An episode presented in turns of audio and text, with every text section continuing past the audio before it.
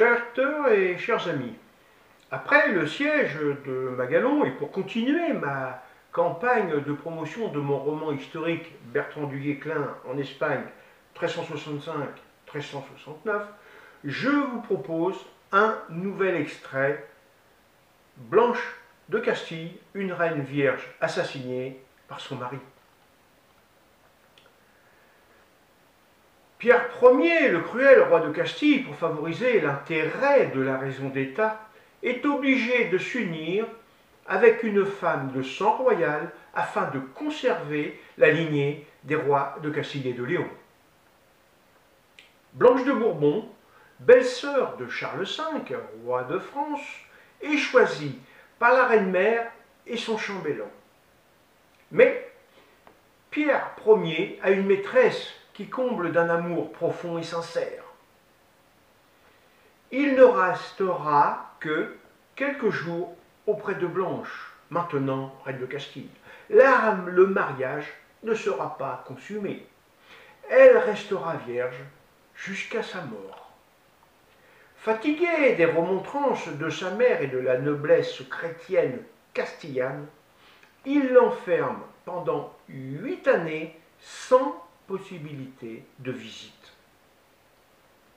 Puis, l'ordre ignoble du roi étant espéré de Blanche, car cela fait trop longtemps qu'elle est enfermée, arrive.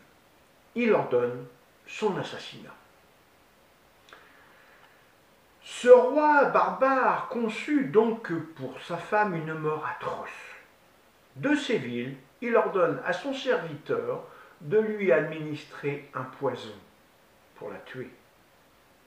Ce dernier en parle à son capitaine, Inigo Ortiz de Zuniga, qui est responsable de sa surveillance.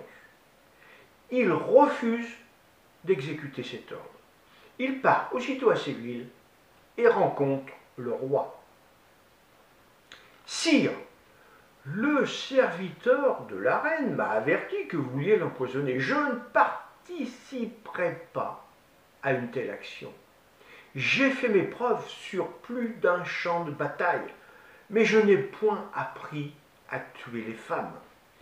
Il m'a toujours semblé que le métier de soldat était différent de celui de bourreau. Je veux que vous me releviez de la garde de la reine. Je commettrais une trahison si j'acceptais ce marché. Majesté, trouvez quelqu'un d'autre pour exécuter votre sentence. Vous osez me désobéir, tempête, Dom Pedro, dans son délire paranoïaque. Hors de ma vue, Félon. Il désigne un de ses arbalétriers assassin de l'infant Jean d'Aragon et de Don Fadric, son demi-frère. Il demande l'aide de deux juifs acquis à sa cause pour l'assassiner, Turcan et Daniel, que nous retrouverons au siège de Séville un peu plus tard. De retour à la forteresse, Inigo Ortiz de Zunega mais remet la clé de la chambre de la reine aux deux juifs qui la donnent à l'arbalétrier. Il déclare Je sais ce que vous venez faire, mais prenez garde, la reine est une illustre personne aussi importante et puissante que le roi de Castille.